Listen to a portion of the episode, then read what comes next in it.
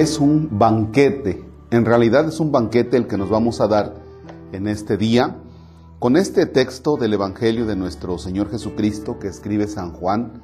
Es el capítulo 21, versículos del 1 al 14. Ya que has ubicado este texto en la Sagrada Escritura, iniciamos. En el nombre del Padre y del Hijo y del Espíritu Santo. Jesús se les apareció otra vez a los discípulos junto al lago de Tiberíades. Se les apareció de esta manera. Estaban juntos Simón Pedro, Tomás llamado el gemelo, Natanael el de Caná de Galilea, los hijos de Zebedeo y otros dos discípulos. Simón Pedro les dijo, voy a pescar. Ellos le respondieron, también nosotros vamos contigo. Salieron y se embarcaron pero aquella noche no pescaron nada.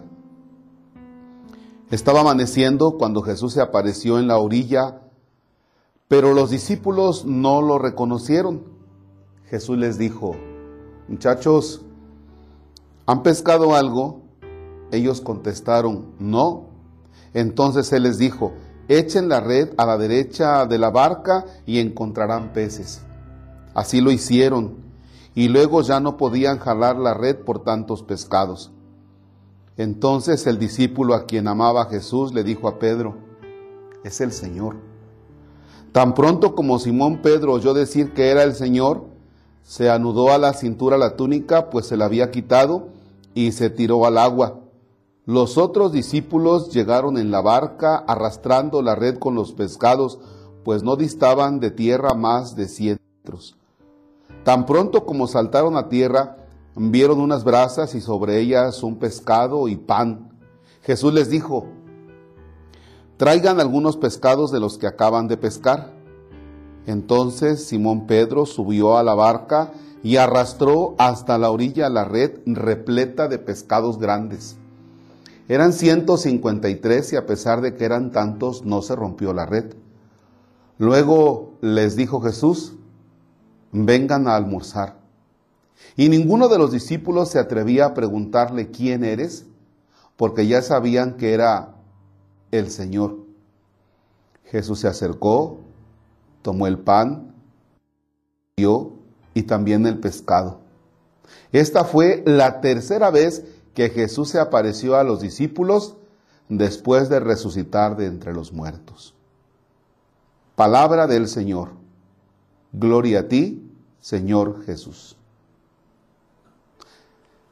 Les decía que realmente es un banquete el que nos damos con este texto, porque si vamos llevando paso a paso cada uno de estos fragmentos, nos vamos a dar cuenta que la actitud de los discípulos es entre desesperanza, esperanza pero por parte de Jesús es un encuentro, es un encuentro de amor.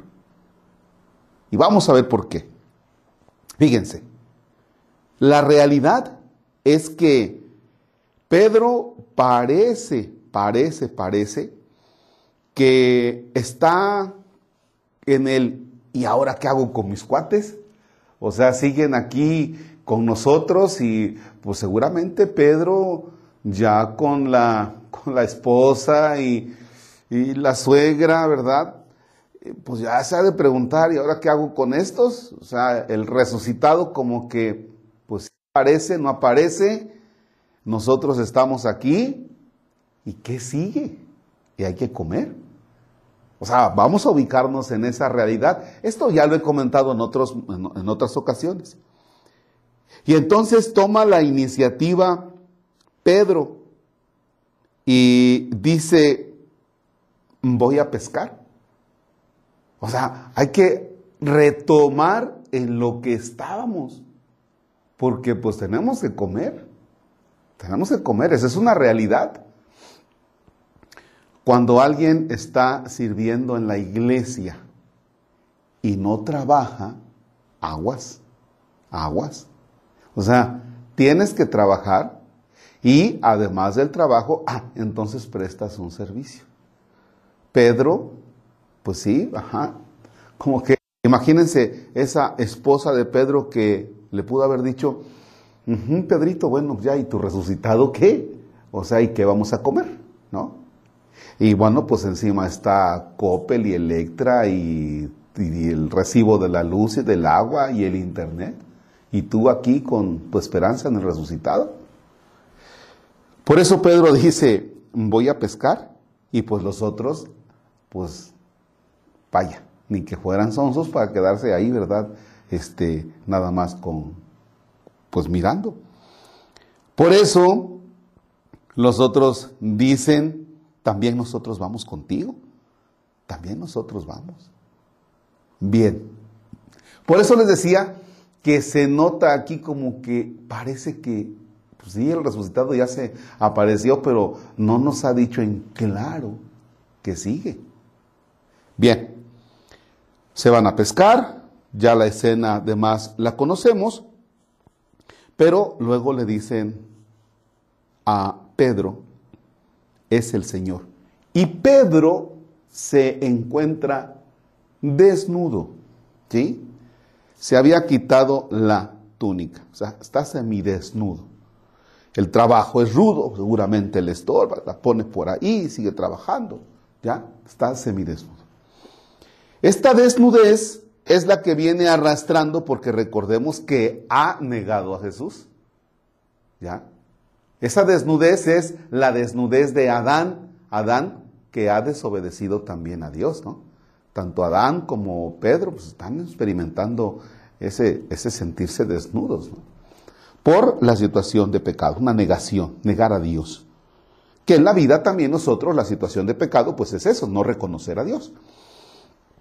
Y por eso Pedro, Pedro pues se tira al agua. Recordemos que para que se te quiten los pecados, nosotros somos sumergidos en el agua. Es el bautismo. Otra vez se asoma, se asoma aquí. Bien, pero aquí viene la parte interesante. Cuando los discípulos, ya con Pedro también, han salido, están en la orilla, pues es cuando empieza Jesús. Tan pronto como saltaron a tierra, ya vieron unas brasas y sobre ellas pescado y pan. Traigan algunos pescados de los que, de los que acaban de pescar. Pedro toma la iniciativa. Al final de cuentas es el cabeza. Y entonces les dice, vengan a almorzar. Esta parte, esta parte es la interesante. Ninguno de los discípulos se atrevía a preguntarle quién eres. Ya sabían que era el Señor. Pero había un silencio. Hay un silencio. Saben que es Jesús, saben que es el resucitado, pero no saben qué tema tocar. No saben qué tema tocar. El de la iniciativa es Jesús. Toma el pan, se los da, y el pescado. Ahí están. Ahí están. ¿Se dicen algo? No, no se dicen algo. A veces hay momentos difíciles para tocar un tema. Sobre todo cuando te encuentras con una persona que sabes o que hubo un problema, o que tuvieron alguna dificultad, o que hay ciertas diferencias, difieren en algo. ¿Ya? O simplemente no, no está todavía esa, esa confianza. Pero, pero sí hay una relación profunda. Y eso es la oración. Es parte de nuestra oración. No sé qué decirte, Jesús. No sé qué tema abordar contigo. No sé cómo adentrarme en este tema, Señor. Pero yo sé que tú ahí estás. Yo sé que eres Jesús. Y Jesús nos ve y también tú sabes, en el caso de Pedro, sabe que la ha regado, sabe que está el pobre perdóneme la expresión, sabe que está el pobre con, pues, con la cola entre las patas. Pero ahí está Jesús. O sea, en la fidelidad a los discípulos. Y los discípulos todavía reunidos, con sus dudas quizá y con todo lo que vaya a venir, pues ahí está. Es ese encuentro de amor. Es ese encuentro de amor entre Jesús y la comunidad de los discípulos que ahí están. Menos uno, pero los demás ahí están. Por eso les decía que este, este tiempo de, de Pascua es todavía ir saboreando al resucitado, es todavía ir así como que, ¿y qué pasó? ¿De qué parte me perdí? Y ahí estás Jesús, y tú eres una realidad. Ahora, para nuestra vida diaria también es así como que, caramba, Señor, aquí estás. O sea, ¿de qué parte tan valiosa tuya me estoy perdiendo? ¿Ya? Por estar metido en las realidades propias de este mundo, en el dinamismo de este mundo. Estamos en el dinamismo de este mundo y no estamos saboreando así como que Él, el asunto de la resurrección, ese amor de Dios para con nosotros. Sin embargo, ya vimos si es necesario estar metido en las actividades de este mundo, porque, como dijera Pedro, vamos a pescar, o sea, hay que comer. Entonces, metidos en la realidad de este mundo, en el trabajo, en todo, pero sí de vez en cuando nuestra mirada al Señor, o sea, poner esto en la balanza. Este tema, este texto, desemboca después en ese encuentro con Pedro. Por ahora aquí nos quedamos. Pero ya llegará el momento en que nos demos ese banquetazo del Evangelio. ¿Estás con Jesús? ¿Puedes tener ese encuentro con Jesús? Así como tú eres, con tus pecados, con tus equivocaciones, con tus realidades. Puedes encontrarte con Jesús. Quizá nada más presentarte ante Él, quizá nada más. Y Jesús que te mira, pareciera que no hay ningún tema, pero se encuentra el amado con los amados. Encuéntrate con Jesús. Te dejo un momento con Jesús Eucaristía, no doy la bendición. Encuéntrate con Jesús. Y así como los discípulos contemplan a Jesús sin preguntarle quién eres, y sin tener un tema concreto, así preséntate con Jesús. Tú mira a Jesús y Jesús que te mire a ti.